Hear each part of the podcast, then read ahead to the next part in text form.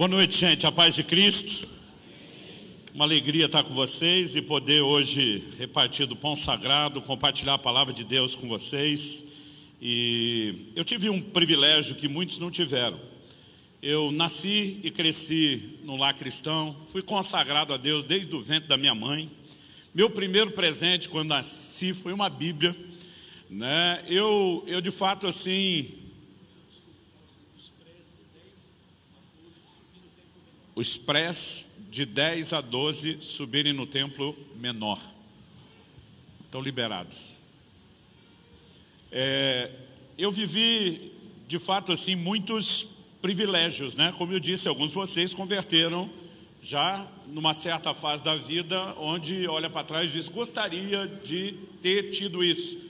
Entreguei minha vida a Jesus muito criança, fui batizado nas águas ainda bem cedo, fui cheio do Espírito Santo na adolescência, no início da adolescência, e dediquei toda a minha vida né, em servir ao Senhor, em andar naquilo tudo que me ensinaram é, é, a respeito da palavra de Deus, do reino de Deus, dos princípios do reino de Deus.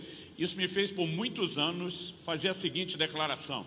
Eu sempre falava isso publicamente. Eu vivi uma vida sem arrependimentos.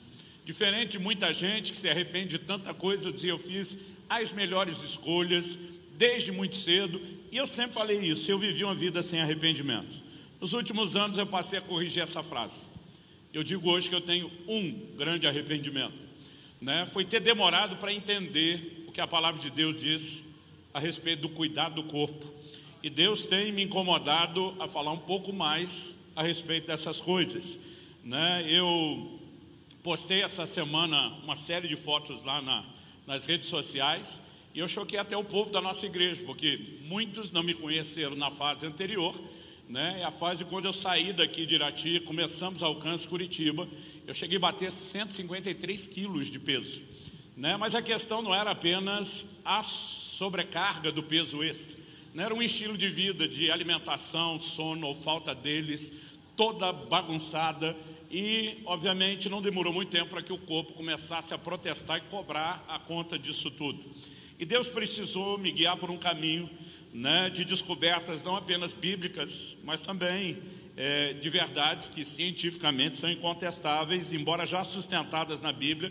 E nos últimos 15 anos, foi um processo né, mais lento, ele foi me levando a arrumar uma área de cada vez, mas a partir do ano passado Deus me incomodou no sentido de falar mais sobre isso. E eu escrevi um livro inteiro a respeito do assunto e estamos fazendo um barulho enorme, porque agora, na virada de janeiro para fevereiro, estou lançando o livro O Cuidado do Corpo, Sabedoria Bíblica para o Bem-Estar Físico e Espiritual. A pessoa que mais me ajudou nesse processo, na última década, foi o Dr. Aldrin Marshall, que escreveu o livro Rumo aos 120 anos, como desfrutar a realidade bíblica e científica de uma vida longa e plena, eu fiz uma ponta, uma participação aqui como coautor no livro dele e eu trouxe hoje esses dois livros é, para aqueles vocês quiserem adquiri-los no final. Então você tem alguns bons motivos. Primeiro, deveria ser o seu próprio anseio de entender essas verdades e a maneira como elas vão impactar e abençoar você. O segundo bom motivo para você investir nisso é saber que além de investir no seu crescimento, o recurso que você colocar na aquisição do livro, ele acaba se transformando em uma oferta. Normalmente vai como oferta para o nosso ministério, o orvale.com. Hoje, tudo que entrar aqui da venda dos livros já fica por ar-condicionado. Então, você sabe que pode comprar o livro e ainda está ofertando para a casa de Deus e para o seu conforto também. Né? Não vamos só colocar Deus nisso, que é do nosso interesse também, esse ar-condicionado, não é verdade? É, e além de ajudar você e a igreja, nós vamos fazer o seguinte: você leva dois livros pelo preço de um. Dá para parcelar naquela máquina ainda, quantas vezes for preciso, ok? Se faltar livro, a gente faz uma conta que a gente imagina que é um, um combo desse por família e não por pessoa. Se faltar, a gente manda mais depois. No final, eu também vou tirar um tempinho. Às vezes a gente vem quando é durante a semana, acaba já mais tarde, aquela pressa de sair correndo para Curitiba. Mas hoje, em função do tempo, também vou fazer questão de aproveitar e a gente faz esse culto, vira uma noite oficial de lançamento do livro. E eu vou né, fazer um desenho de uma casinha para quem Tô brincando. Outro dia eu falei para o irmão, você quer que assine? E ele assine e falou, não, queria que o senhor desenhasse uma casinha. Eu peguei e dele, fiz uma casinha. O pior é que ficou bem mal desenhado. Mas eu vou estar assinando os livros ali no final e fico feliz de poder dividir com vocês é, o conserto de algo que eu comecei errado. A turma fala tanto que nós começamos certo, Irati, transbordou para os outros lugares, mas os dois anos e meio que eu morei aqui, meu exemplo foi péssimo nessa área. E eu acredito que Deus está me dando uma oportunidade de me redimir ensinando essas coisas. Ah, entendi. Você veio mago e está dizendo que ficou assim por minha culpa. Espero que você siga um novo exemplo agora, né? Efésios. Efésios capítulo 5, verso 29. Eu vou ler na nova Almeida atualizada, qualquer que for a sua versão, você pode abrir, acompanhar comigo. Efésios capítulo 5, verso 29, diz assim: Porque ninguém jamais odiou seu próprio corpo, ao contrário, o alimenta e cuida dele, como também Cristo faz com a igreja. O apóstolo Paulo está, pelo Espírito Santo, estabelecendo um paralelo do relacionamento entre Cristo e a igreja com o marido e a sua esposa. Então ele faz a afirmação que ninguém jamais odiou o próprio corpo. Ele diz ao contrário, o alimenta e cuida dele. Outras versões, de alimento, optaram por nutre e cuida dele. Mas aqui o apóstolo fala de algo natural que é o cuidado do corpo. E ele pega esse paralelo para dizer que Cristo também cuida do seu corpo, que é a igreja. Mas antes mesmo de qualquer aplicação do corpo de Cristo no sentido espiritual, que é a igreja, nós também podemos olhar para a Escritura e perceber que enquanto Cristo viveu e caminhou aqui na terra com um corpo de carne e osso, ele também cuidou desse corpo. A Bíblia menciona que Jesus não apenas teve fome, mas que ele se alimentou, que ele não apenas teve sede, mas que ele bebeu água. A Bíblia menciona não só seu cansaço, mas fala dele descansando e até mesmo dormindo. E a lista segue nos mostrando que o Senhor Jesus tratava o seu corpo como a consciência que a maioria de nós deve ter, que ele tem limites que precisam ser respeitados e que ele requer cuidado. Eu acredito que quando falamos sobre o assunto, é, a perspectiva, o ponto de partida, pelo menos comigo, na correção que eu precisei passar, ele começou por uma mentalidade errada né? E eu vou destacar isso em primeiro lugar. O crente às vezes espiritualiza demais. Tem gente que espiritualiza de menos. E o crente às vezes espiritualiza demais. Em 2003, quando morava aqui ainda em Irati, eu fui pregar a primeira vez na igreja de uma pastora querida que se tornou uma grande amiga da nossa família, pastora Rosela Infátio, lá de Milão, na Itália. E a partir disso eu comecei a voltar com uma regularidade, talvez de uns dois anos. Eu lembro que eu preguei 2003, 2005, 2007. Então, no final de 2007, depois de ter estado com, com elas lá, é, talvez no início de 2008, a pastora Rosela veio ao Brasil e fez uma visita em nossa casa, morávamos em Curitiba na época, e ela veio acompanhada de uma discípula, uma amiga lá da igreja, que também era uma médica. Essa médica, apesar de italiana, era casada com um brasileiro, então falava o português bem. E eu lembro quando ela entra em casa e olha o meu tamanho, estava no auge dos 153 quilos. Ela olha e ela diz: Pastor do céu, me perdoe, eu não posso ficar quieta a respeito do assunto. Eu sou uma médica, eu me preocupo com o senhor, com a sua saúde. Cada vez que eu te encontro, o senhor consegue estar maior do que a vez anterior. E ela olha preocupada e pergunta: O senhor tem feito algum check-up? Eu falei: Sim, fiz um há dois meses atrás. Ela falou: E aí? Eu falei: E aí que está tudo bem. Quando eu falei: Está tudo bem, ela me olhou com a cara de que não acreditava. Eu, na hora, falei, Kelly, pega os exames. Né? E ela falou, não, não, não precisa pegar. Eu falei, você está me olhando com a cara como se eu estivesse mentindo. Ela falou, pastor, difícil acreditar que o senhor com esse peso também. Mas há várias circunstâncias que poderiam permitir isso, inclusive sua idade, o fato de que o senhor ainda é novo. Ela falou, vou ficar com a sua palavra. Ela falou, mas só para perguntar, colesterol, triglicérides, pressão, açúcar no sangue. Eu falei, tudo ótimo.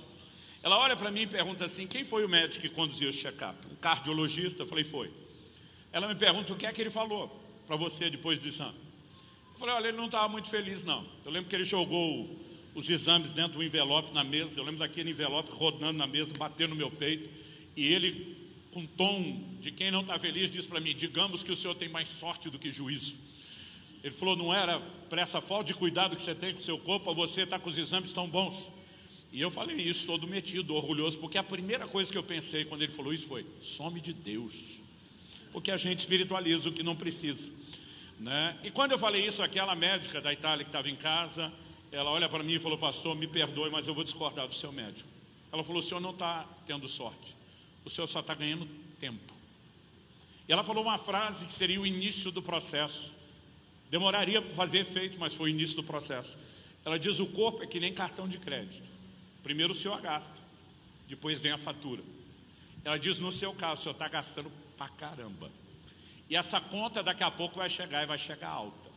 Quando ela falou isso dentro de mim, eu está amarrado em nome de Jesus, espiritualizando de novo. Porque a gente muitas vezes quer acreditar que as leis naturais que Deus estabeleceu servem para os outros, mas não para a gente. No ano seguinte, minha pressão subiu e eu tive que começar a medicar.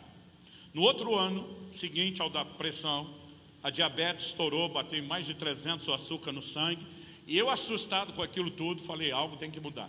Então comecei uma mudança alimentar brusca. E dentro daquele ano, eu lembro que eu baixei dos 153 quilos, que foi meu recorde. Eu fui baixando de peso. Quando chegou em 126, eu me lembro exatamente o peso que era. A pressão normalizou, o açúcar no sangue também. Quando normalizou, eu malandramente parei de emagrecer. Nunca mais subi além desse peso, mas pensei, já resolvi o problema de saúde. E eu ficaria confortável mais alguns anos ainda nesse excesso de peso, porém sem os danos que aquele peso um pouco maior estava produzindo. E foi nesse tempo que Deus começou a me fazer enxergar princípios da palavra de Deus que começaram a me chacoalhar. E o primeiro deles diz respeito justamente a essa espiritualização aí exagerada. Em Mateus 4,4, nós vemos Satanás tentando Jesus e ele diz: lança-te do pináculo do templo, porque está escrito. E aí vai estar o Salmo 91: aos seus anjos dará ordem a teu respeito para que te guardem né? O que é que Jesus responde? Em Mateus, no capítulo 4, no verso 7, né, é, Jesus responde: Não tentarás o Senhor teu Deus.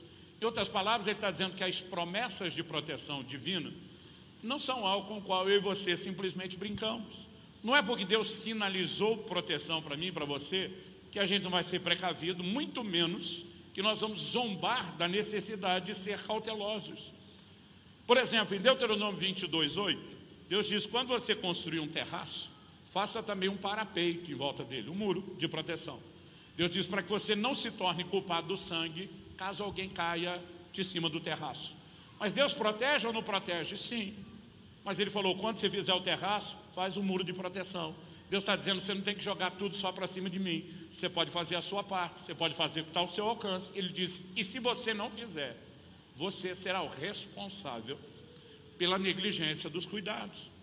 Então, você vai olhar para o Salmo 127 que diz: Se o Senhor não guardar a cidade, em vão vigia a sentinela. A Bíblia não está dizendo que não precisa de sentinela. Aliás, eu costumo dizer que o crente ele faz uma oraçãozinha quando estaciona o carro, uma tranca. Né? Normalmente ele não deixa de trancar. Então, nós precisamos entender que muitos dos princípios que Deus estabeleceu no plano espiritual, nunca tiveram o propósito de gerar em mim e você, no plano natural, negligência. Mas de alguma forma, às vezes nós migramos para esse lugar dizendo: Deus é que vai fazer, Deus é que vai cuidar daquilo que às vezes eu e você estamos decidindo não fazer. Em Mateus 4,4, eu citei primeiro Mateus 4,4, acabei falando do 4,7, mas em Mateus 4,4 Jesus diz: Nem só de pão viverá o homem, mas de toda palavra que sai da boca de Deus. Com isso, Jesus queria dizer o quê? que eu e você não somos só seres naturais, físicos, materiais, corporais, mas também somos seres espirituais. O também somos significa que eu e você precisamos não só do alimento natural, mas também do espiritual. Agora, isso não significa que eu e você vamos viver só de alimento espiritual e nunca mais vamos consumir alimento natural. Né? Há um limite para o seu corpo e para o tempo que você pode ficar sem comer. Eu tenho decidido praticar com uma certa regularidade jejuns prolongados, mas todo mundo tem limites. O próprio Jesus tinha ficado 40 dias sem comer e agora a Bíblia diz que ele sentiu fome. E fome ali não era só vontade de comer. É quando as reservas de gordura se acabaram, o corpo vai entrar no estado de consumo, tecido vivo, inanição. Ele precisava comer.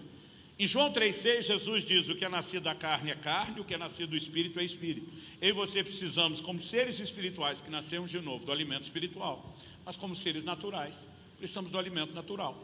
É só você olhar para Adão, antes da queda, do pecado, em perfeita comunhão com Deus, E Deus sinalizou: olha, você pode comer de toda a árvore do jardim. Por quê? Essa relação com Deus e o plano espiritual não muda uma estrutura física que eu e você temos, e nem os princípios que Deus de alguma forma estabeleceu. Mas às vezes a gente decide ser negligente. A conta chega, e o pior, que alguns de nós, muitas vezes estamos atribuindo isso ao plano espiritual, e às vezes até ao próprio Deus. O, o, o livro de Atos diz no capítulo 27, no verso 21 precisamente, o apóstolo Paulo se levanta naquele navio, quando eles estão para naufragar, vão acabar parando na ilha de Malta. E o apóstolo Paulo diz o seguinte: vou ler literalmente o que ele afirmou: Senhores, na verdade, era preciso terem me atendido e não partir de Creta, para evitar esse dano e perda. Os versículos 9 a 11 Atos 27 mostra Paulo dizendo: Olha, eu vejo que a viagem vai ser danosa, não apenas para o navio e para a carga, para as nossas vidas, ninguém deu ouvido. Agora Paulo se levanta, e eu brinco que ele faz o papel da esposa no casamento. Né? Eu falei, eu te disse. Né? O, o, eu costumo dizer que os maridos sabem quando a esposa dá um conselho, não é ouvido, há uma grande probabilidade da história terminar dessa forma, com ela dizendo, eu falei, eu te disse. E Paulo disse, vocês tinham que ter me ouvido para evitar esse dano e perda. O que ele está dizendo? Todo esse dano, todo esse prejuízo poderiam ter sido evitados com o que? Prevenção, cuidado. E muitas vezes eu tenho visto pessoas que estão vivendo coisas ligadas à condição do seu corpo, da sua saúde, e elas não percebem que aquilo que elas estão vivendo poderia ter sido evitado, né? Porque muitas vezes nós estamos fazendo escolhas erradas. Quando eu ainda era garoto, eu vi meu pai falar várias vezes, citando o Evangelho de João, capítulo 11, verso 39. Quando antes de ressuscitar Lázaro, Jesus diz assim: Tirai a pedra. Meu pai dizia o seguinte: aquilo que só Deus pode fazer, ressuscitar um morto, ele vai fazer. Mas aquilo que nós podemos fazer, que é rolar pedra, ele não faz questão de fazer no nosso lugar, não. Então meu pai dizia: espere milagres, mas não terceirize tudo para Deus. Não jogue tudo nas costas de Deus, principalmente aquilo que é sua responsabilidade. A lição que ele dava eu entendi, eu demorei, foi para aplicar isso de maneira prática no cuidado do corpo.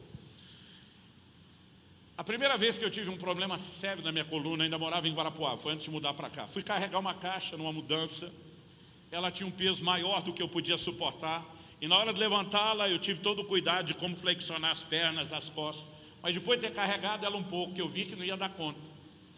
Eu, em vez de simplesmente largá-la o mais rápido possível, era uma caixa cheia das louças, daquelas cerâmicas, sabe aquelas bonitinhas que você ganha, que você não, não, não arruma a mesa qualquer dia. Então era o xodó daquela. E eu pensei, se eu largar isso e quebrar essas louças, eu vou ter um problema sério.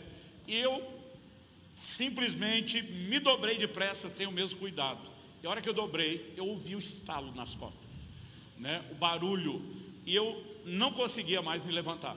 Resultado, duas hérnias de disco, né? foram comprimidas, o disco de ambas espirrou para fora de uma forma, aquilo começou a pinçar meu ciático. Eu fiquei 15 dias na cama, sem conseguir me levantar. Um mês depois do evento, eu estava me locomovendo com muita dificuldade.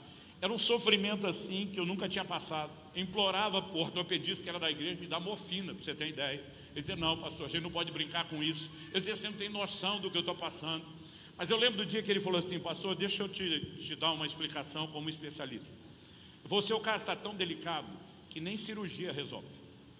Ou o senhor aparece com uma dessas histórias que o senhor conta no púlpito, de algo que Deus fez, ou o senhor vai estar limitado o resto da sua vida nos seus movimentos, na sua locomoção.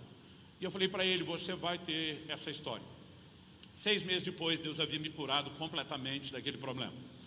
Eu cheguei a ter um segundo problema na coluna, muito parecido com o primeiro. Eu cheguei a ter um terceiro problema. Eu lembro que uma dessas vezes já estava morando aqui em Irati, eu travei.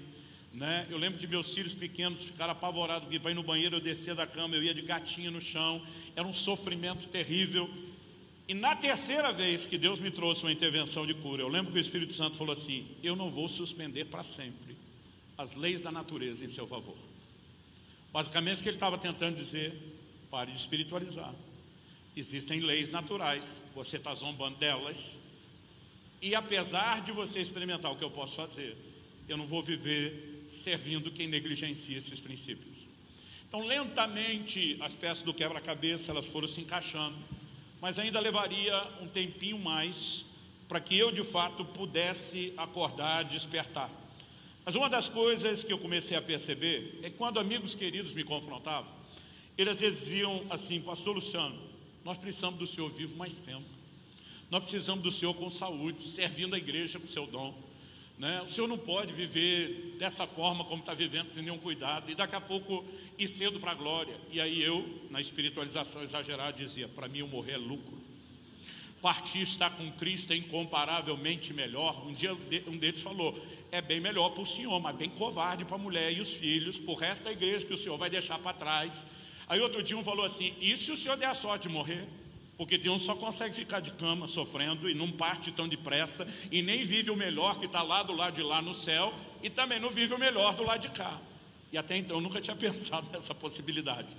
Né? Eu só imaginava que um dia o disjuntor ia cair, desligar e ajeitaria do lado de lá com tudo resolvido. Mas um dia eu comecei a meditar em Paulo, quando em Filipenses 1 ele diz essas coisas, que o morrer é lucro, que partir estar com Cristo é incomparavelmente melhor. No mesmo texto, ele também disse para os filipenses: Mas por causa de vocês, eu escolho ficar um pouco mais, para que eu possa dar mais fruto do meu trabalho entre vocês. Em outras palavras, Paulo está dizendo: o céu pode esperar. Eu e você, por maior que seja a certeza e a alegria da salvação que nós temos, nós podemos desfrutar a eternidade por toda a eternidade. Mas algo que eu tenho aprendido é que o único lugar onde eu e você temos a oportunidade de cumprir o propósito que Deus nos deu é aqui nessa terra. E o céu pode esperar, e ele será desfrutado eternamente depois, mas o propósito só pode ser cumprido aqui. E foi a partir desse momento que eu comecei a tomar a decisão: peraí, o céu pode esperar. Eu e você não precisamos antecipar a hora da partida. E com isso eu quero mexer, em primeiro lugar, falei da espiritualização exagerada. Em segundo lugar, eu quero mexer num tópico que é um problema doutrinário que muito crente tem. Talvez uma das coisas que, em mais de 30 anos como pastor, que eu mais fiz, foram, falando da vida de pastor, casamentos e velórios, sepultamentos. Normalmente no sepultamento você ouve a seguinte frase: não importa se vem da boca de um crente ou não crente, é quando chega a hora de alguém, não há nada que possa ser feito.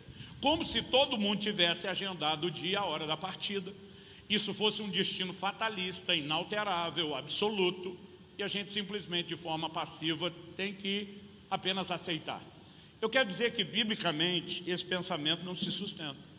Eclesiastes capítulo 7, verso 17, diz assim: Não seja demasiadamente perverso, nem seja tolo, porque você morreria antes da sua hora. Se há uma hora certa e inalterável, para todo mundo partir, a Bíblia não diria ser possível, pelo seu comportamento, você morrer antes da hora. Significa que a hora pode ser tanto antecipada, como ela pode ser postecipada, adiada. O que, que é a hora certa? Hora certa não é aquele dia na folhinha, no calendário, né, marcado para morrer, não tem jeito. Quando a Bíblia fala de morrer antes da hora, há algo que, no sentido genérico, generalizado, é o ideal de Deus para todo mundo. Jó 5,26 diz: em robusta velhice você descerá à sepultura, como se recolhe o feixe de trigo no tempo certo. Onde é que o feixe é colhido? Quando está maduro, e não antes da hora. E a Bíblia diz que, da mesma maneira como não se colhe o feixe antes da hora, e sim no tempo certo, Deus não tem interesse de colher nenhum de nós antes da robusta velhice. É lógico que você pode trabalhar biblicamente exceções. Você tem na Bíblia mártires que morreram por causa do Evangelho, não morreram de morte natural. Mas mesmo entre esses exemplos, Estevão nós não sabemos a idade que tinha. Mas quando você olha para Paulo e Pedro, que foram martirizados pelo Evangelho, a tradição aponta que eles já tinham idade, e Paulo, nas suas últimas epístolas, se identifica como Paulo o velho. Ou seja, ainda assim nós podemos dizer que pelo menos alcançaram a robusta velhice, mesmo que não tenham partido de morte natural. Então, o que eu e você precisamos entender é que há promessas. Paulo escreve aos Efésios, aos Efésios e desonra teu pai e tua mãe, para que tu te vá bem, sejas de longa vida sobre a terra. E diz porque esse é o primeiro mandamento com promessa. Ou seja, há princípios que se eu e você praticamos, vamos fazer viver mais, ter uma vida longa. Então é possível viver mais, ou é possível viver menos, pela quebra de vários outros princípios que a Bíblia mostra. Ou seja, nós precisamos parar de acreditar que o destino foi determinado de forma absoluta por Deus, fatalista, e que eu e você não temos parte nisso. Uma pessoa pode interromper o curso da vida dela na hora que ela quiser, por decisão própria, e Deus não tem nada a ver com isso. Mas muitas vezes nós escolhemos um estilo de vida nocivo, como diz Paulo, com dano e perda que poderiam ser evitados, mas depois a gente simplesmente atribui para Deus aquilo que nós plantamos e estamos colhendo. A verdade é que o céu pode esperar. Em 2013, quando eu estava assim já naquela reta final dessa conspiração divina para me, me fazer repensar essas coisas, um pastor um dia me abordou numa cidade que eu estava pregando e ele falou assim para mim: Você já ouviu falar de um avivalista chamado Robert Murray McShane? Eu falei já, um escocês, o cara chacoalhou a Escócia com um ministério poderoso ele olha para mim e fala assim: Você conhece a frase, a citação dele mais importante, a mais célebre? Falei: Olha, eu conheço algumas, coloquei algumas nos meus livros, não sei dizer qual é a mais célebre. Ele falou: Se você não sabe, você não conhece. Porque se você tivesse ouvido, você saberia exatamente qual é a frase que é a mais célebre. É a frase que ele proferiu no leito de morte. Esse homem morre aos 29 anos de idade. Um ministério poderoso, chacoalhou a Escócia como talvez ninguém antes e não sei se depois do seu tempo tenha feito. Mas aos 29 anos de idade, no leito de morte, com a saúde comprometida, ele diz, abre aspas, Deus me deu um cavalo e uma mensagem. Eu matei o cavalo e já não posso levar a mensagem. Ele está dizendo, pela falta de saúde, eu não tenho condições de cumprir o propósito que Deus me deu, o propósito que Deus me confiou. E muitas vezes a gente tem visto pessoas que estão literalmente sabotando o plano e o propósito de Deus por uma mentalidade errada de não entender a responsabilidade que elas têm do cuidado do seu próprio corpo. Quando falamos do cuidado do corpo, gente, nós não podemos achar que estamos falando de estética, estamos falando de vaidade. Nós precisamos ter uma consciência que seja igualmente bíblica. Na primeira carta de Paulo aos Coríntios, eu vou pedir que você abra lá comigo. Primeira carta de Paulo aos Coríntios, no capítulo 6. O apóstolo Paulo faz a seguinte declaração, no verso 19 e 20: Será que vocês não sabem que o corpo de vocês é santuário do Espírito Santo que está em vocês, e que vocês receberam de Deus, e que vocês não pertencem a vocês mesmos, porque vocês foram comprados por preço? Agora, pois, glorifiquem a Deus no corpo de vocês. Paulo está falando do uso do corpo. Se você olhar os versos anteriores, Lá no capítulo, ainda no capítulo 6, mas lá no verso 12, ele diz: Todas as coisas me são listas, mas nem todas convêm. Todas as coisas me são listas, mas eu não me deixarei dominar por nenhuma delas. No 13 ele diz: Os alimentos são para o estômago e o estômago existe para os alimentos. Mas Deus destruirá tanto o estômago quanto os alimentos. Ele está falando de uma criação casada. Deus faz o estômago para digerir o alimento e Deus fez o alimento para ser digerido no estômago. Mas ele está dizendo, essas coisas não são eternas. O propósito de um para o outro dessa criação casada é temporário. Mas olha o 14. Ele diz, porém, o corpo não é para a imoralidade, mas para o Senhor, e o Senhor para o corpo. Ele está falando do propósito da criação. Ele diz, o corpo é para o Senhor, e o Senhor para o corpo, que quer habitar no meu e no seu corpo. Verso 14 diz: Deus ressuscitou o Senhor e também nos ressuscitará pelo seu poder. Esse corpo do qual foi dito, ele é pó e ao pó de voltar. A Bíblia também promete que ele há de ser ressuscitado e que ele será parte eterna desse plano de redenção de Deus. E aí Paulo começa a discorrer sobre a importância do, do corpo e ele bate firme contra a imoralidade. No verso 18 ele diz: Fujam da imoralidade sexual. Qualquer outro pecado que uma pessoa cometer é fora do corpo, mas aquele que pratica imoralidade sexual peca contra o próprio corpo. É nesse momento que ele vai perguntar: Será que vocês não sabem que o corpo de vocês é santuário do Espírito Santo? Que vocês receberam de Deus e que vocês não pertencem a vocês mesmos. Em outras palavras, ele está dizendo: Você não é seu dono. Isso significa que você não é dono nem do seu nariz literalmente. Por quê? Porque o verso 20 começa justamente com essa conjunção explicativa, porque vocês foram comprados por preço. A redenção é um ato de compra. E quando Deus, por meio de Cristo, nos comprou, Ele se tornou nosso dono do ser integral, espírito, alma e corpo. E eu e você precisamos entender que cuidar do corpo com a consciência de que ele não é nosso e sim pertence a Deus, é um ato que o verso 20 diz que glorifica a Deus. Isso significa não apenas manter o corpo longe do pecado, da imoralidade, mas que toda a consciência de um trato correto, dizendo isso não é meu, é de Deus, ela acaba dando glória a Deus. Aliás, quando a Bíblia fala de redenção, ela também fala de mordomia ou gerência. Se o corpo não é nosso e pertence ao Senhor, mas da parte de Deus nos foi cedido e nós fomos responsabilizados por cuidar daquilo que é dele, nós precisamos entender, como em qualquer outro caso de mordomia, que haverá prestação de contas. Jesus fala em Lucas 16 de um mordomo a quem foi chamado e o administrador é confrontado pelo dono dizendo: presta conta da sua mordomia. Um dia eu e você estaremos diante de Deus para responder por tudo aquilo que fizemos com o que é dele. Isso inclui também o corpo. E que nenhum de nós ache que simplesmente escolher viver uma vida sem nenhuma preocupação com cuidar do corpo, também na perspectiva de saúde, que é algo que nós podemos simplesmente escolher brincar com o assunto.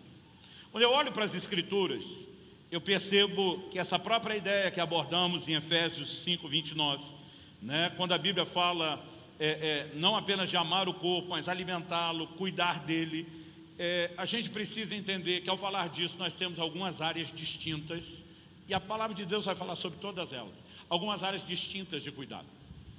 A primeira área que Deus começou a me corrigir e tratar comigo diz respeito à alimentação.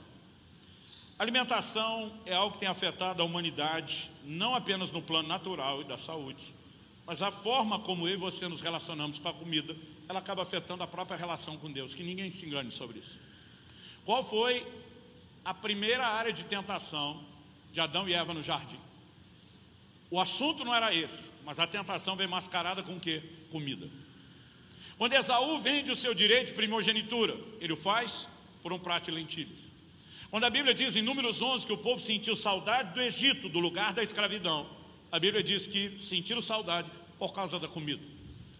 Quando você segue a narrativa e a descrição bíblica, é impressionante o como esse assunto ele vai aparecendo. Onde foi que Satanás primeiro tentou Jesus no deserto? Comida. A diferença é que o último Adão, diferente do primeiro, não cedeu, mas foi exatamente nessa área. Paulo escreve em Filipenses 3 e fala daqueles cujo Deus é o ventre. Ou seja, ele está falando de uma relação com os alimentos, onde eles se tornaram verdadeiros ídolos. E nós não podemos achar que o assunto é só a saúde natural ele vai afetar a nossa vida emocional, a vida espiritual, e nós precisamos acordar para o assunto. No segundo livro de Reis, no capítulo 4, nós temos uma história interessante. Eu estava terminando de escrever esse material do cuidado do corpo. Escrevi um capítulo sobre alimentação, escrevi um sobre restrições alimentares, escrevi um a respeito do jejum, o impacto que a abstinência tem, inclusive, para a sua própria saúde. Eu tinha estudado o assunto como nunca, lendo a Bíblia várias vezes, né, lendo todo tipo de material, mas eu lembro quando terminei esses capítulos, e coincidentemente, vou botar entre aspas, na minha leitura bíblica, na meditação diária, eu passei pelo segundo livro de Reis, no capítulo 4, se você puder me acompanhar lá. A Bíblia diz, a partir do verso 38 assim, vou ler do 38 ao 41. Eliseu voltou para Gilgal, e havia fome naquela terra. Quando os discípulos dos profetas estavam sentados diante dele, Eliseu disse ao seu servo: Põe a panela grande no fogo e faça um cozido para os discípulos dos profetas. Então um deles saiu para o campo a fim de apanhar ervas. Ele achou uma trepadeira silvestre. Eu estou lendo aqui a nova Almeida atualizada. Né? Essa é uma das traduções que a gente chama por equivalência, não literalidade. Ele escolhe nomes com os quais nós nos familiarizamos mas às vezes a gente não entende o que está sendo dito. Original, talvez alguns de vocês tenham essa tradução, diz que ele colheu colossíntidas. E daqui a pouco vou explicar o que é isso. O texto diz: E colhendo os frutos, encheu sua capa com eles, voltou para casa, cortou os frutos em pedaços e os pôs na panela, mesmo sem saber o que eram. Você pode repetir isso comigo? Diga: mesmo sem saber o que eram. Agora, só mais uma vez com vontade: mesmo sem saber o que eram. 40 diz: Depois deram de comer aos homens, enquanto comiam do cozido, gritaram: Morte na panela, homem de Deus, e não puderam comer. Mas Eliseu disse: Tragam farinha. Ele a colocou na panela e disse: Sirve as pessoas para que comam, já não havia mal nenhum na panela. A ideia do texto bíblico é falar muito mais sobre uma intervenção divina do que o poder terapêutico de qualquer farinha que tenha sido aplicado aqui. A pergunta é: o que eram as tais das colossíntidas? Elas eram fruto de uma trepadeira silvestre que tinha uma propriedade laxante. Usada em pequenas doses, tinha um efeito terapêutico, era considerado medicamento para o intestino, mas em doses mais altas, elas poderiam muito mais do que induzir uma diarreia, poderiam produzir sangramento intestinal até a morte. Era um tempo de fome, de escassez de alimento. O rapaz que vai colher os frutos pega o que apareceu, não sabe o que ele está colhendo, não sabe o que ele está preparando, e fruto da ignorância dele, aquele material tóxico em grande quantidade para o corpo, para o organismo, foi parar na panela. Eu não sei se alguém percebeu quando provou pelo paladar, eu não sei se alguém passou mal, eu não sei se porque era um ajuntamento de profetas, se um deles teve uma revelação, porque dos profetas você pode esperar tudo.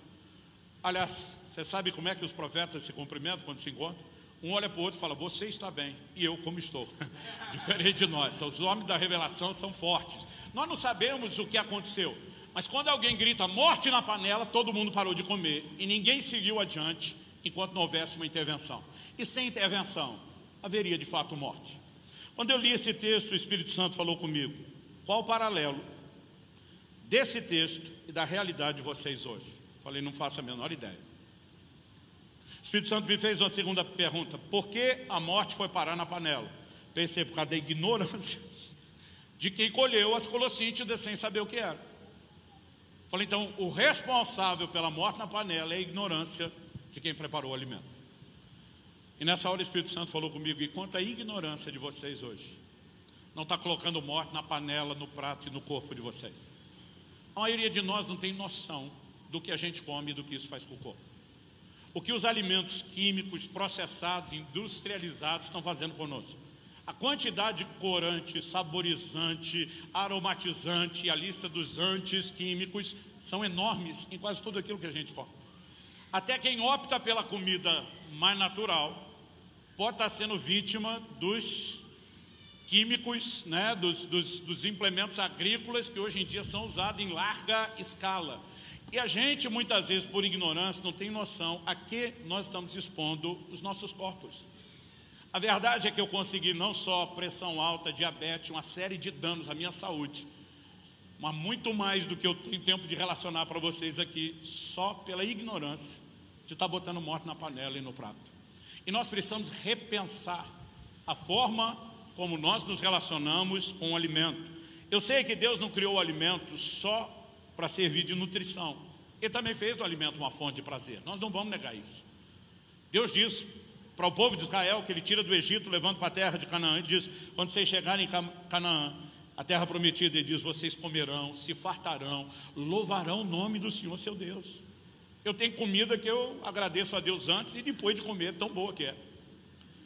Então, quando Deus diz para Adão lá no jardim: você pode comer de toda a árvore do jardim, eu sempre brinco que o toda na Bíblia do Gordinho, né? Está lá em maiúscula e negrito, toda.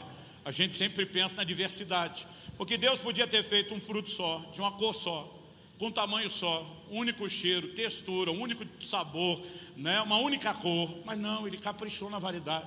Você tem frutas de todas as cores, cheiros, tipos, tamanhos, texturas, sabores, frutas sazonais, você fica esperando a próxima estação, né? ela, ela retornar para comer o fruto daquela estação anterior. E Deus, de alguma forma, também relacionou a ideia de prazer. Nós não podemos negar isso. O que nós não podemos achar é que toda refeição tem que ser banquete e festa. De alguma forma, a gente tem que saber lidar e dosar o que é prazer e o que é simplesmente uma ideia de nutrir o corpo. Eclesiastes capítulo 10, verso 17 diz assim: Feliz é você, ó terra, cujo rei é filho de nobres e cujos príncipes se sentam à mesa a seu tempo para refazer as forças e não para se embriagar. Em outras palavras, uma outra tradução, em vez de embriagar, diz para se banquetear. Nem toda refeição precisa ser uma festa. Há momentos onde a refeição pode ser prática, rápida, simples, objetiva, com o único propósito de nutrir. Há momentos onde, família, nós vamos aproveitar para mais do que comer e nutrir, para divertir, não apenas com a comunhão, mas inclusive com o sabor né, da, da, da refeição. Mas a mesma Bíblia que fala de abundância, ela ensina certos cuidados. E nós não podemos simplesmente negligenciar isso. Quem está entendendo, diga amém. 1 Coríntios capítulo 10, verso 31 diz: Portanto, se vocês comem ou bebem ou fazem qualquer outra coisa, façam tudo para a glória de Deus. Por muito tempo da minha vida, eu não comi, não bebi para a glória de Deus. Eu não estava alinhado com aquilo que ele diz, o meu comportamento não estava alinhado com a palavra de Deus. Eu não falo só de quantidade, eu não falo só da qualidade, mas de toda a relação com o alimento. E nós somos de uma mentalidade que possa em tudo o que nós fazemos glorificar a Deus, e a gente tem que rever essas questões. A segunda coisa, na linha cronológica que Deus tratou comigo, foi a respeito da questão do sobrepeso. Cuidar do corpo não é só isso. Tem gente que não está com excesso de peso e quando você vai fazer os exames, está uma bomba ambulante, né, com outros problemas. Mas é inegável que qualquer um de nós que esteja carregando mais peso do que precisa, está trazendo dano ao seu corpo. Eu lembro de um dia onde pela manhã, o texto que eu estou lendo na Bíblia passa pela leitura de 1 Timóteo 5,16. Ali o apóstolo Paulo está falando desde o verso 3 sobre cuidar das viúvas são verdadeiramente viúvas, ou seja, aquelas que não tinham arrimo de família, a igreja deveria cuidar delas. Aquelas que tinham filhos, netos que deveriam cuidar. Então Paulo diz que a família cuide dessas viúvas, para que a igreja não se sobrecarregue, porque a igreja não teria condição de sustentar todas as viúvas. Então ele está dizendo: quem tem família, a família cuida. As viúvas que não têm família, a família da fé que a igreja vai cuidar. Mas quando ele usa essa expressão para que a igreja não se sobrecarregue, eu lembro que no momento que eu li essa frase, o Espírito Santo falou comigo: nenhuma sobrecarga é sábia. E quando ele falou isso, eu parei. Eu sabia que ele ia falar algo comigo. Só que eu achei que ele ia falar algo sobre a igreja, sobre o pastorado, sobre o ministério. E eu estava pronto para a revelação. E ele diz: nem a sobrecarga do seu excesso de peso é sábia. E parece naquele dia, talvez fruto da oração de muita gente, meus olhos se abriram. Parece que aquilo que era tão simples, pela primeira vez ficou claro como dia. Se você constrói um prédio e bota mais peso e estrutura em andares do que o fundamento, que o alicerce suporta, o que é que vai acontecer com o prédio? Vai desmoronar. Você pode ter uma exceção ou outra, estilo a Torre de Pisa na Itália, que entortou e só não terminou de cair porque deram uma forçada lá. Mas o prédio foi inutilizado, não pode mais ser utilizado para nada, só serve para tirar foto. Aí, se você bota mais carga num carro, e não importa se estamos falando de um carro de passeio, de um utilitário, como uma caminhonete, um caminhão, se você bota mais carga do que a estrutura dele, você vai acabar, provavelmente, não só com toda a, a, a suspensão, mas talvez você vai inutilizar o próprio carro. Se você botar mais peso numa embarcação do que ela suporta, ela vai afundar. Mas de alguma forma a gente bota na nossa cabeça a ideia de que se o nosso corpo carregar mais peso do que a estrutura que Deus deu a ele para carregar, de que não tem nenhum problema. Então, assim, eu tive problemas sérios no joelho, eu tive problemas sérios nas costas, e a maioria das pessoas que passam muito tempo com sobrepeso vai trazer dano não só para as juntas. Seu coração, quando durante muito tempo ele está sendo exigido para bombear sangue para uma área corporal muito maior, para irrigá-la muito maior do que o que precisa, ele vai sobrecarregar e vai trabalhar mais do que precisa, e é por isso que normalmente os obesos sofrem de hipertrofia no músculo do coração, porque ele está sendo exigido demais. E aí você começa a pensar nos demais resultados. Né? É muito raro você encontrar alguém que já tem sobrepeso há um tempo, que não esteja com problemas hormonais, entre eles resistência insulínica. Hoje, a relação entre, entre, diabetes e obesidade é tão grande que os médicos já estão falando de diabesidade, estão tratando a, como, como se fosse uma coisa só. E você começa a perceber o que a longo prazo nós estamos fazendo com o corpo, não é nem um pouco sábio simplesmente a gente parar e pensar, está tudo bem. De alguma forma, nós somos hoje treinados e programados. Aliás, se um gordinho como eu, ou ex-gordinho, começar a falar do assunto, já vão dizer que é bullying, né? E que é discurso de ódio com os outros gordinhos. Mas a verdade é que não é saudável. E nós precisamos, de alguma forma, parar e pensar: será que a maneira como estamos lidando com isso está em harmonia com o que a palavra de Deus diz, com aquilo que Deus espera de nós? Quase todo obeso tem o mesmo problema, que não é só comida, é dormir pouco. E a gente acha que as coisas não estão relacionadas, mas estão. Quanto menos sono, seu cortisol vai ficar alterado, uma coisa vai produzindo efeito na outra, é um efeito dominó em cascata. E eu lembro que, como imperativo, eu dizia para todo mundo que dormir era perda de tempo. Eu dizia, passar um terço, o dia tem 24 horas, eu pensava dormir 8 horas, passar um terço da minha vida dormindo. Um dia Kelly me perguntou se alguém falasse para você que inventaram um comprimido que você pode to tomar e não precisar dormir, você tomaria? Eu dizia, todo dia. Até um dia que um médico falou para mim, eu acho impressionante o como você se considera mais sábio que o Criador. Ele diz, Deus cria o homem com uma necessidade de dormir, e você acredita que dormir é perda de tempo? Como você pode se achar mais sábio que o próprio Criador? Ele falou: o problema é que a sua ignorância de não entender a importância do sono te faz acreditar isso. Ele olhou para mim e falou: Você já foi num daqueles parques lá de Orlando, lá na Flórida? E eu tinha recentemente feito a visita pela primeira vez, fazia acho que menos dois anos. Falei: Fui, já tive lá. Ele falou: Aquilo não é lindo, maravilhoso, impressionante? falei: É. Ele falou: Você viu em algum parque gente limpando ou arrumando, dando manutenção? Quando ele falou aquilo, pensei: Nunca. Ele falou: E aquilo não precisa de limpeza e manutenção? Falei, com certeza precisa, mas eu nunca vi. Ele falou, você nunca viu? Porque eles dão a limpeza e a manutenção de noite, quando o parque fecha. E eu já entendi para onde a conversa. Ele está dizendo, quando você deita na cama e fecha seus olhos, seu parque fechou, criatura. É hora que o seu corpo vai passar por um processo de limpeza, de manutenção necessária à vitalidade e à duração dele. Agora, lembra quando eu falei da médica me dizendo lá no início que o corpo é que nem o cartão de crédito? Primeiro você usa, depois vem a fatura. O que é que Jeremias foi usado por Deus para profetizar para a sua geração? Ele diz: Vocês não respeitaram o descanso dos sábados. A cada seis anos se plantava a terra, no sétimo, Deus diz: É o sabático. Não se planta, não se colhe no sétimo ano. Mas eles desrespeitaram isso durante 490 anos. E a Bíblia diz que a terra cobrou seus sábados. Eles passam 70 anos no cativeiro da Babilônia, porque o descanso que não foi dado por bem, seria respeitado na marra, porque a conta sempre chega depois. E sabe, eu nunca conheci uma pessoa que acreditasse ser mais inteligente que Deus, não respeitasse o descanso, que lá na frente a conta não chegue, não chegue alta na sua saúde. Eu lembro quando eu estava no excesso sobrepeso, um dos primeiros médicos que começou a me atender antes do doutor Aldo, ele olhou para mim e falou: O senhor já conheceu alguém do seu tamanho, com 70 anos de idade? Pensei, pensei.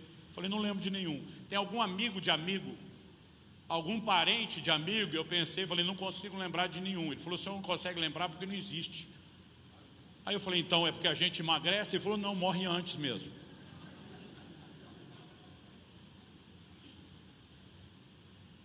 Até perto dos 40 anos, alguns já 35, 37, mas normalmente não passa dos 40, a gente está na chamada fase da imortalidade. Você não pensa no declínio, você não pensa no envelhecimento, até porque você tem um intervalo de saúde, onde seu corpo ainda não está reclamando tanto. Mas assim como é sábio as pessoas se precaverem para o futuro, fazerem uma reserva financeira, planejarem uma aposentadoria, será que não é sábio eu e você fazermos uma reserva de saúde para a velhice? Tem gente que junta dinheiro e não tem saúde para gastar. Eu tomei uma decisão alguns anos atrás, falei, quando meus netos chegarem, eles vão encontrar um vô sarado, que vai dar conta do recado. E eu falava para Kelly, meus netos não vão me cansar. Tu turma dizia, o que, que está fazendo na academia todo dia? Eu dizia, estou me preparando para eu cansar meus netos, eles não vão me cansar. Eu lembro do ano passado, depois do casamento da minha filha, levei minha neta para a pista de dança. Falei, vamos dançar com o vovô.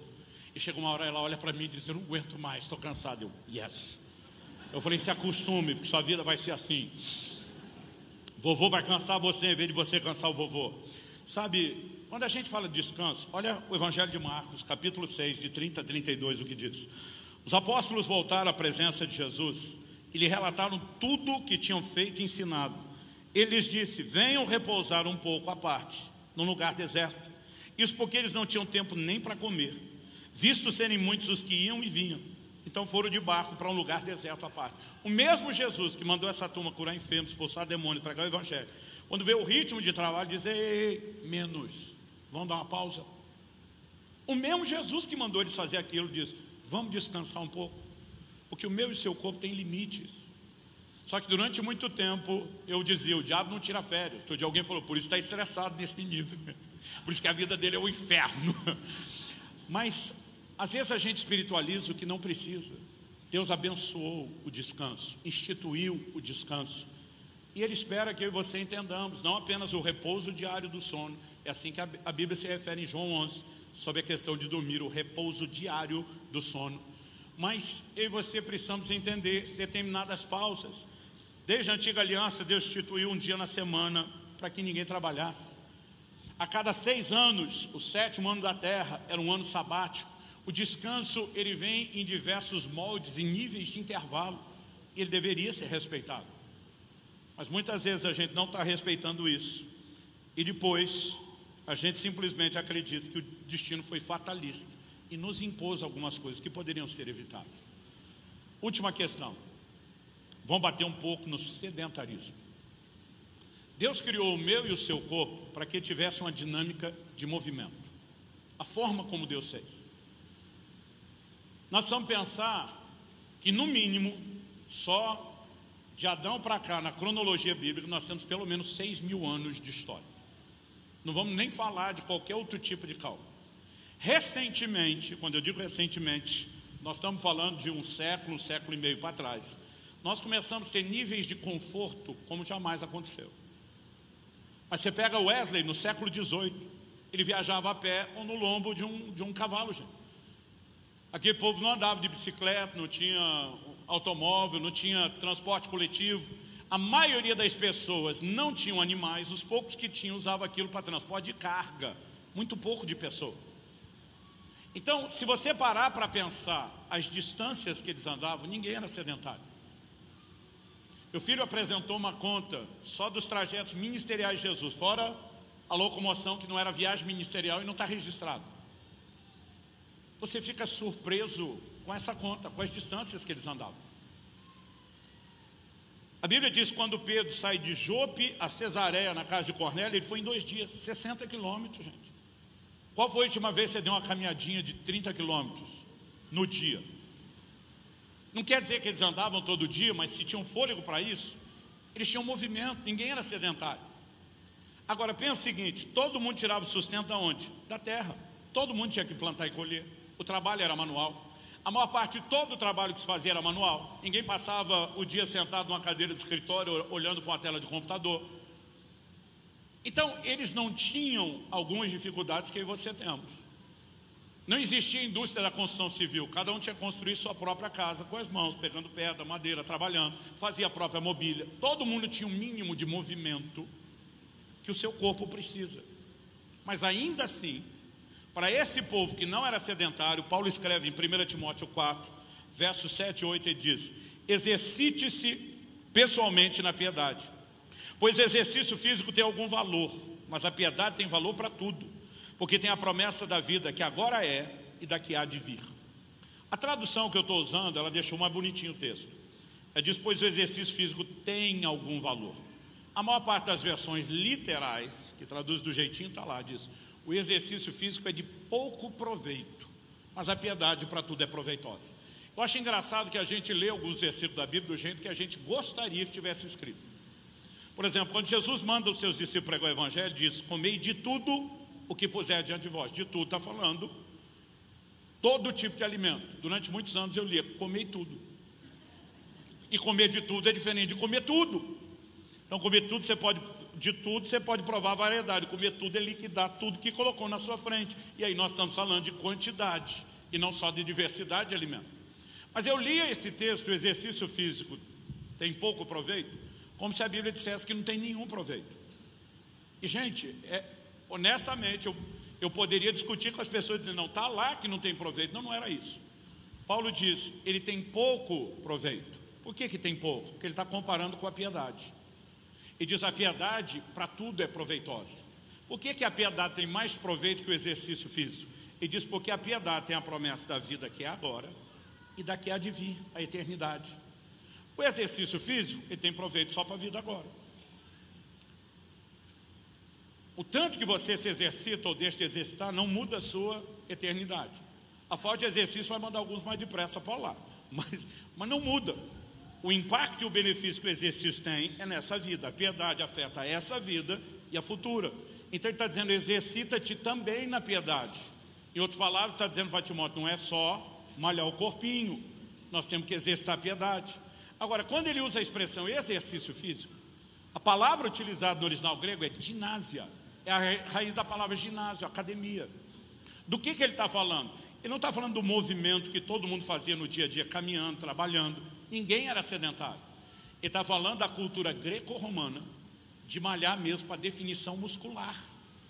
Ou seja, na época, isso não era uma preocupação de saúde, isso era uma preocupação estética, de vaidade, de culto ao corpo. E ainda assim, Paulo está dizendo que tem proveito.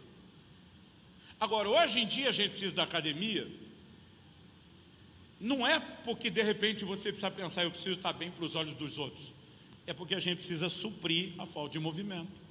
Eu lembro de uma ocasião na adolescência que eu caí de bicicleta, trinquei a rótula do joelho esquerdo, eu tive que mobilizar e engessar a perna por um mês. Quando eu tirei o gesso, qual foi a minha surpresa? E o ortopedista teve que me explicar, porque eu fiquei desesperado. Quando tirou o gesso, eu não dobrava a perna. E eu comecei a chorar na frente do, do ortopedista, disse, isso era alguma coisa errada, que minha perna não dobra. Ele falou, calma, você ficou um mês sem dobrar a perna. Sua musculatura atrofiou. Você vai precisar agora de fisioterapia para recuperar o movimento. Os nossos músculos não foram desenhados por Deus para ficar parado. O seu corpo precisa de movimento. Isso não diz respeito meramente se você quer o corpinho bonito. Você precisa entender o benefício que o exercício vai trazer, não só para o seu sistema cardiovascular, para toda a produção e estabilidade hormonal. As pessoas não param para pensar o impacto que o exercício terá na sua velhice. Os neurologistas estão batendo uma tecla. Você quer prevenir demência? Não existe nada que se compare ao exercício cardiovascular, por causa da irrigação sanguínea no cérebro a capacidade de produzir o que eles chamam da neuroneogênese, produção de novos neurônios. Agora, se você quer mobilidade na velhice, ao invés de só o aeróbico, você vai precisar do anaeróbico, que a gente chama de musculação. E a gente não consegue perceber a longo prazo a importância que isso tem. E nós estamos sendo negligentes. Infelizmente, a conta está se tornando cada vez mais alta. Eu acho que o golpe final que eu recebi de Deus foi em 2013, novembro de 2013. Eu ouvia muito falar andando pelo Brasil e principalmente na Europa, de um pastor chamado Paulo Canuto. Me lembro de nós trazer ele para ele contar pessoalmente essa história aqui. Eu queria muito conhecê-lo. E um dia descobri que estaria ministrando um evento em São Paulo, nós estaríamos ministrando junto na mesma conferência. Pensei, vou conhecer o homem. Só que eu falava na abertura na quinta e sexta de manhã eu já viajava para outra conferência. Então eu estava torcendo para que ele estivesse lá, porque ele ia falar só no sábado, eu já não estaria lá para ouvi-lo. E na quinta noite ele estava lá. Então, depois do culto, eles organizaram uma janta na igreja mesmo. Hoje é o tipo de coisa que eu evito, não como mais depois do culto. Naquela época fazia isso. Mas até que os irmãos não pecaram tanto. A comida não era assim tão. Aquele tipo de comida tão complicado de comer tão tarde, era até mais saudável. Mas apesar da comida já ser um pouco mais saudável, ele foi o que fez o menor pratinho de todos. Aí eu, só para puxar a conversa, aquela coisa do quebra-gelo, não que eu quisesse tocar no assunto, quando eu vi o prato dele, para tentar achar um meio de entrar, eu falei, está se cuidando, né? Quando eu falei, está se cuidando, ele olha para mim e pergunta, quantos anos você tem? Você pode ter certeza, quando alguém que tem mais de 60 anos pergunta sua idade, ele vai te dar sermão. Quando ele falou, quantos anos você tem? Pensei, deu ruim. Já comecei errado, já vou levar sermão. E eu lembro que eu falei para ele, 41. Foi 10 anos atrás. Eu estava para fazer 42.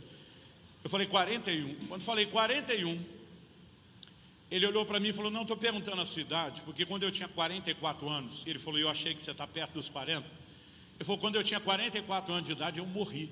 Ele falou: Eu morri. Eu falei: Você o quê? Falou: Eu morri. Falei: Como assim morreu? Ele falou: Eu morri. Ele falou: Eu tenho o laudo médico da minha morte. E não é todo dia que você conversa com alguém que já morreu. Então eu, curioso, falei: Como é que foi isso? E ele apresentou a esposa, a Eva, que estava do lado, falou: Olha, ela é minha testemunha. Ela que me levou para o hospital, estava comigo. E ele falou: A verdade é que meu corpo entrou em falência. Os médicos me reanimaram cinco vezes. Ele falou: Nas primeiras quatro eu voltei. Na quinta eu já não voltei. Eu falei: Como é que o senhor sabe que não voltou? Ele falou: Porque eu me vi saindo do meu corpo. E tudo o que aconteceu na sala eu assisti fora do corpo. Ele falou: Eu vi meu corpo estendido na maca. Ele falou: Eu vi o momento que o médico desiste da reanimação. Eu vi o que ele falou quando tirou minha aliança e entregou para minha esposa. Eu falei, eu vi que horas eram no relógio da sala quando ele assinou o laudo e está exatamente o horário exato assinado no meu laudo que eu vi. Ele falou, a minha história bate nos mínimos detalhes com a versão do médico e da minha esposa que estavam na sala. E eu estou ouvindo aquilo impressionado. Eu falei, e aí? Ele falou, e aí que Jesus apareceu atrás de mim. E disse, no momento que ele apareceu, eu sabia que, é ele, que era ele. Ele falou, aquela presença inconfundível. Mas eu não tinha permissão de virar, encará-lo. Mas eu sabia que era Jesus antes dele falar comigo. E disse que o Senhor Jesus chegou pertinho da orelha dele e sussurrou assim: Você é um suicida. E quando ele falou isso, já foi um soco no rim, falando a linguagem do boxe. Eu já sabia para onde ia essa conversa. Diz que Jesus falou para ele assim: Você abortou o plano e o propósito extraordinário que eu tinha para a sua vida porque nunca cuidou do seu corpo. Quando ele falou isso, interrompi ele, eu falei, cara, vamos direto no assunto. Tu era gordo, que eu estava com sobrepeso, né? Eu falei, ó, não precisa pisar em óbvio, vamos direto no assunto. Ele falou, não. Meu problema nunca foi comer muito, foi comer pouco, foi comer errado, foi jejuar sem sabedoria para entrar, para sair. Ele falou, eu não dormia. Ele falou, eu dormia duas, três horas por noite para buscar Deus. Ele falou, toda noite era uma vigília, eu tinha experiências extraordinárias. Mas eu comecei a negligenciar o meu corpo descanso. Eu viajava a pregar sem me dar descanso. Ele falou: e meu corpo não suportou. Eu estou ouvindo aquilo assustado. Eu lembro que eu larguei no estilo do carioca da Baixada, larguei um caraca. Quando ele falou aquilo, ele falou assim: calma que fica pior. Ele falou: Jesus me deu uma visão do meu velório no dia seguinte. O velório que nunca aconteceu, ele falou: eu vi. Eu assisti o meu velório. Ele falou: e a pior coisa de ver o próprio velório. Ele falou: me vi arrumado no caixão, terno, gravata, coroa de flores em volta, o povo chorando, família, amigo. Ele falou: Eu vi aquilo tudo. E dizia: Alguém chegava perto do caixão, estendia a mão na minha direção e dizia assim para outra pessoa do lado: Mas o Paulo era uma benção. Por que será que Deus recolheu ele tão cedo, tão novo? Jesus falava com ele: Além de abortar o meu plano, o meu propósito para a sua vida, você ainda faz com que eu seja julgado. Jesus disse: Eu não te recolhi coisa nenhuma, foi você que se matou. Mas agora as pessoas me responsabilizam pela sua negligência. Meu chão sumiu enquanto eu ouvi aquilo. Eu levantei daquela mesa e eu falei para Deus: nunca mais o Senhor vai chamar minha atenção de novo sobre isso. Eu falei para ele: levou anos, fazia pelo menos uns cinco anos que Deus ia tentando me chacoalhar. Falei: levou anos para eu começar a entender isso. E eu falei para Deus: eu não consigo te dar a resposta amanhã. Eu falei: me dá um ano. Eu vou precisar pensar e processar essas coisas como nunca antes. Eu falei: eu vou estudar a Bíblia. Eu vou tentar entender o que eu não entendi antes. Eu vou procurar entender o que a própria ciência diz sobre o corpo. Mas eu falei: me dá um ano. E eu prometo para o Senhor que tudo vai mudar. E foi a partir dessa decisão que eu passei a viver todo esse processo de mudança da espiritualidade exagerada, do entendimento de que o céu podia esperar, do cuidar do corpo. E sabe o que é impressionante? Aos 34 anos de idade, eu tinha todos os gatilhos de infarto, derrame, tudo que você puder imaginar, armados no corpo. Não era apenas o problema da pressão, da diabetes. Eu lembro que médico após médico olhava para mim e dizia: Eu não sei como que você está vivo.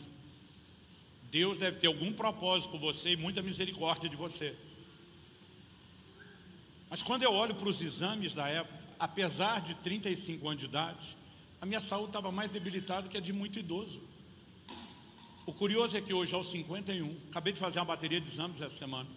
O médico falou: a sua idade metabólica hoje é de 35 anos. Eu estou melhor depois dos 50 do que eu estava aos 30, gente. Nós podemos simplesmente ter um cuidado com o corpo que leve a ter uma resposta diferenciada. E não há motivo para que eu e você espiritualizemos isso. Agora, algo que eu tenho aprendido é que não existe mudança de comportamento sem mudança de mentalidade. Eu lembro na minha primeira consulta com o Dr. Aldrin, foi a pessoa que mais me ajudou na última década. Eu falei: Olha, Deus está falando comigo. Já tinha essa experiência do Paulo Canuto, eu já estava relendo a Bíblia. E ele olhou para mim e falou: Luciano, eu além de médico também sou pastor, também prego. Não tanto quanto você, mas prego. Ele falou: Para mim, isso tem uma coisa frustrante como pregador. É ver uma pessoa vir no apelo, chorar, dizer: Eu vou mudar. Mas no meio da semana ele voltou a fazer tudo de novo. Eu falei, é frustrante mesmo. Ele olhou para mim e falou, mas você concorda comigo? Se essa pessoa que veio à frente, que chorou, se ele fosse ler a Bíblia para valer e mudasse a mentalidade dele, isso ia ajudá-lo na mudança que nós estamos pregando, eu falei, com certeza. Quando eu falei isso, ele falou, pois é assim que eu me sinto com você do outro lado da mesa, dizendo, está tocado, que Deus falou com você. E eu fico imaginando, você vai sair daqui, na metade da semana já esqueceu tudo que te emocionou. Ele me pegou direitinho, do jeito que doía em mim. Ele falou, posso te sugerir algo? E ele falou para mim, leia a minha Bíblia. Ele botou em, entre aspas. Falei, qual que é a sua Bíblia? Ele falou, agora estou falando como médico. Eu falei, você é um cara curioso. Você faz pergunta um monte de coisas. Se você entender a forma como Deus criou o corpo, como ele funciona, as respostas, isso vai te ajudar. Eu saí do consultório dele com a referência de livros, que não são baratos que nem os do nosso meio evangélico, não. Mas eu decidi a partir daquele momento, falei, eu vou investir tempo, eu vou investir dinheiro, eu vou investir o que eu precisar para mudar a forma de pensar. Porque não existe mudança de comportamento sem mudança de mentalidade. Alguém me falou, pastor, senhor vai pregar essa mensagem por toda a parte? Eu falei, eu vou. Mas não adianta você me ouvir hoje. Talvez você vai ficar emocionado por um pouco de tempo e vai esquecer o que eu estou falando. Agora, se eu conseguir convencer você a sair daqui com dois livros, que te faça repensar não só o que a Bíblia diz, mas o que a ciência diz sobre o cuidado do corpo, pode ser que a gente ajude no processo de formatar uma nova mentalidade. E mesmo com a mudança de mentalidade, a gente descobre que não é tudo da noite para o dia. Então, hoje, para mim, 65 quilos a menos do que no auge lá de trás. Tem hora que a gente até esquece que não foi da noite para o dia, que o processo não é instantâneo, mas eu tive que ir ajustando uma coisa de cada vez. Quando eu vi uma palestra saúde, eu enlouquecia. Eu não consigo nem lembrar isso tudo que vocês estão falando. Eu pensava, como é que eu vou praticar o que eu nem lembro? Eu mal tinha conseguido tirar o refrigerante, os caras queriam que eu controlasse o pH da água. Eu dizia, não dá, gente, não dá muita informação para quem nunca se preocupou. Mas depois, com o tempo, você percebe, é uma mudança aqui, é outra ali, é essa aqui, vem a outra depois. Mas eu e você podemos, como Paulo. Paulo dizia: Não que eu já tenha alcançado, mas uma coisa eu faço, esquecendo-me das coisas que para trás ficam, avançando para estão diante de mim. Então Paulo estava dizendo: Eu ainda não cheguei lá, mas estou cada vez mais longe de onde saí, cada vez mais perto de onde deveria. E mesmo que as mudanças não sejam instantâneas, elas precisam acontecer, mas elas só vão acontecer se nós trabalharmos um conceito bíblico. Paulo diz: Não vos conformeis com esse mundo, mas transformai-vos como? Pela renovação da vossa mente. Um crente que não lê a Bíblia, ele não vive transformação. Mas se ele mudar a mentalidade, ele consegue mudar comportamento. Isso vale para a vida espiritual, isso vale para o plano emocional, isso vale para o físico e para o cuidado do corpo. E sabe, eu quero deixar uma mensagem de encorajamento para você. Eu não vim aqui te apontar o dedo, eu não vim jogar pedra em você. Eu sei que às vezes, dependendo da fase que a gente está, pode ser desconfortável o confronto, mas, honestamente, o apóstolo Paulo diz: com a consolação que nós somos consolados, nós consolamos os outros. Tudo aquilo que Deus fez na nossa vida, a gente tem responsabilidade de transbordar. E Deus começou a falar muito comigo nos últimos anos, dizendo: da mesma forma como você precisou passar por uma mudança dessa mentalidade equivocada, de espiritualização exagerada, de passar a entender que o céu não só pode esperar, mas que você tem que cumprir o seu propósito aqui, de que os cuidados com o corpo são necessários. O Senhor começou a falar: Eu quero que você pregue e ensine mais sobre essas coisas. Falou: Eu quero que você compartilhe a sua história. E honestamente eu vou repetir: Não vim te apontar o dedo, nem jogar pedra em você, embora eu oro que Deus te incomode, que te dê até um pesadelo. Essa... Não, estou brincando. Mas eu oro que Ele te desperte. E eu oro que você não precise demorar tanto tempo como eu demorei. É hora que você possa acordar e corresponder mais rápido. E zelar um pouquinho mais pelo templo do Espírito Santo, que é o seu corpo. Outro dia alguém me perguntou, pastor, a gente não pode estar misturando vaidade? Eu falei, todo mundo pode misturar motivação errada em tudo que faz. Alguém pode estar pregando por orgulho, em vez de pelo desejo de servir o corpo. Então, questões do coração, obviamente, nós devemos cuidar. Mas isso não significa, e outra, você não precisa ir para a academia para cuidar da, da, sua saúde. Há muitas formas de se exercitar. Você, pode pedalar, você pode. Eu me organizei, gente. À medida que Deus foi falando comigo, eu fui pedindo a Deus entendimento, eu fui orando pacientemente ao longo dos anos. eu fui, fui me organizando. Tem coisa que você não vai conseguir da noite para o dia. Eu precisei de planejamento financeiro. Mas hoje eu tenho academia dentro de casa. Eu tenho orado e pedido a Deus por uma renda extra, Ele me deu alguns anos atrás, só para investir em saúde. Eu dizia para Deus: eu não quero economizar na alimentação saudável, eu não quero economizar em exames necessários. Eu dizia para Deus: eu preciso e eu quero me programar, me ajude, me dê sabedoria, me dê um entendimento, como eu posso fazer isso? E pouco a pouco, não foi de uma vez. Mas há muitas formas e maneiras. Eu passei agora quase um mês num retiro de oração, estava lá em, em Israel. Não tornei público para não deixar os outros preocupados por causa da guerra. Mas era uma palavra que Deus tinha me dado antes do conflito começar e eu fui para lá. Eu não tinha academia. Todo dia eu fazia duas horas de caminhada de oração, pegando subida e descida, o máximo que podia. Eu tenho uma série de elásticos que me ajudam a improvisar o tipo de exercício que eu vou fazer. Então, existem formas e maneiras. E o pior é que você não precisa nem ter dinheiro sobrando. É só ter um pouquinho de criatividade e de boa orientação que você consegue cuidar do seu corpo. Curioso que as pessoas falam assim: não, pastor, eu não tenho dinheiro para alimentação saudável. Eu digo: se tu parar de comer porcaria, vai sobrar mais dinheiro do que você imagina. Se você começar a escolher comer mais salado que produto industrializado, vai sobrar mais dinheiro na sua compra do mês do que você imagina. Na verdade, a maior parte das desculpas que a gente dá não se sustenta.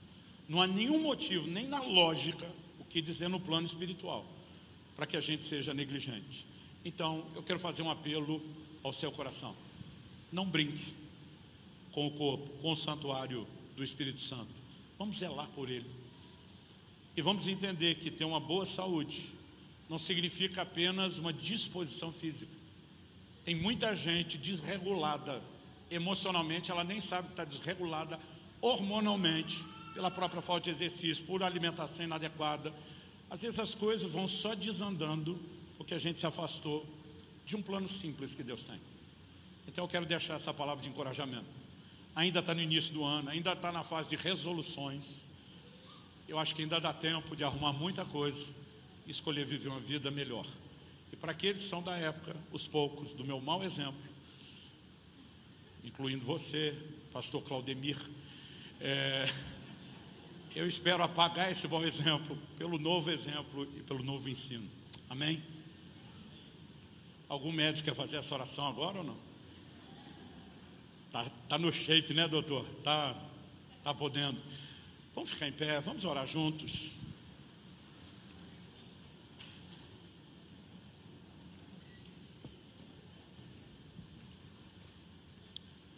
Médicos e nutricionistas estão me abordando no Brasil todo, por onde eu prego, dizendo: graças a Deus, o Senhor acordou.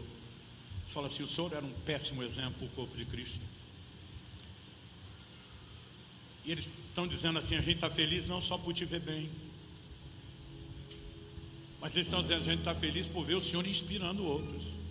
Gente, nós estamos vivendo uma revolução lá na nossa igreja. É muita gente passou a se cuidar, é muita gente está vivendo resultados de melhora, não só da saúde, mas desse entendimento, dizer, Senhor, nós queremos viver o plano completo, aquilo que o Senhor tem em todas as áreas. E à medida que essas coisas vão sendo trabalhadas em nós, nós vamos ter que fazer ajustes. Eu tive que fazer uma cirurgia no joelho, por um problema congênito. Eu fiquei quase três meses sem poder pisar com todo o peso do corpo no, no chão. Eu tive que parar minha vida, minha agenda. Mas eu lembro do ortopedista dizendo, pastor, se o senhor não fizer isso agora, aos 60 anos de idade, o senhor mal vai conseguir andar. Sua qualidade de vida na velhice será péssima. O senhor precisa fazer esse investimento agora. Então eu fui ajustando muita coisa, não foi de uma vez. Eu tive que mudar não só o quanto eu comia, o que, o que, eu, o que eu comia. Eu tive que mudar a questão da ideia da sobrecarga e lidar com o excesso de peso. Eu tive que reprogramar a mentalidade de descanso. Eu tive que repensar exercício. E ainda que eu acredite que pelo menos um dia por semana vale descanso, eu tento exercitar todo dia. Às vezes vai escapar um e eu dou aquele descanso que o corpo precisa. Mas existem formas e maneiras. Domingo eu tenho quatro cultos. E quando as pessoas me convidam, pastor, quer almoçar com a gente à tarde? Eu digo, não tenho tempo. Porque que entre os quatro cultos, o único tempo que eu tenho à tarde, é para eu ir para a academia e conseguir treinar de uma a duas horas. Então eu prefiro não comer se for o caso, mas não tem negócio. Ah, pastor, mas já é quatro cultos. Eu falei, não tem problema. No culto eu canso mais a cabeça do que meu corpo. E eu preciso disso. Então, aos poucos, tem hora que eu olho para mim mesmo e fico pensando, quem te viu e quem te vê. Aliás, tem um monte de gente me dizendo isso. Mas honestamente, dez anos atrás, se alguém falasse que eu ia passar por todas essas mudanças, eu ia dizer, não acredito nisso, não. Acredito em qualquer milagre, menos nisso. Mas é possível, desde que a gente se permita mudar na mente. Os valores precisam ser mudados. O entendimento de que isso era para Deus, talvez foi o ponto de partida que me ajudou. Eu não sei como vai ser para cada um de vocês. Mas eu gostaria que a gente pudesse, nesse tempo de oração, dizer: Senhor, que a sua mensagem entre. Porque às vezes a gente luta, a gente fica querendo dar desculpa, a gente fica tentando se defender.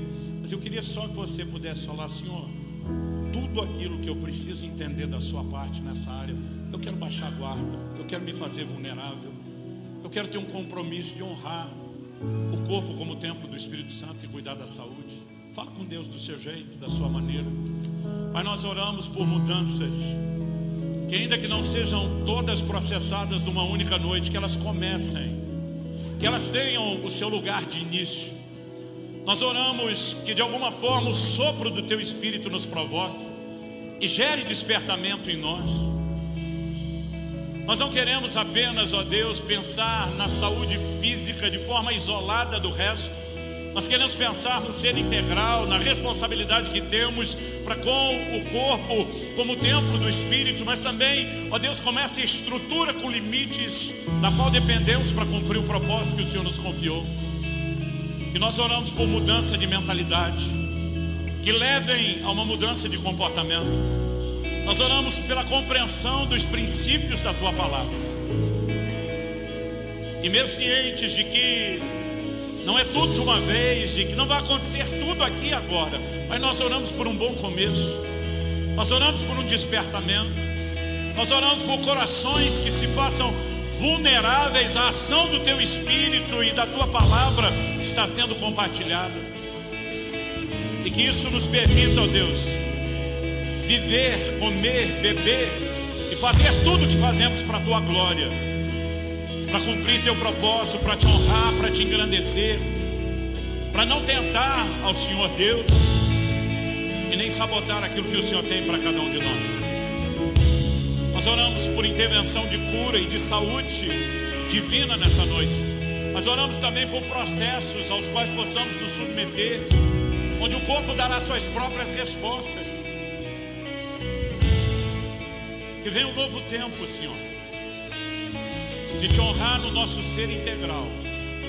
E a nossa oração é o nosso clamor, em nome de Jesus. Fale com Deus do seu jeito, da sua maneira, com as suas palavras. Talvez seja a hora de assumir um compromisso com Deus, ou de se arrepender diante de Deus, ou de pedir ajuda de Deus nesse processo de mudança de mentalidade. Eu não vou fazer nenhum tipo de apelo não quero expor ninguém, nem a sua decisão. Mas eu quero pedir que você use esse momento para dar algum tipo de resposta a Deus e a palavra de Deus que você ouviu.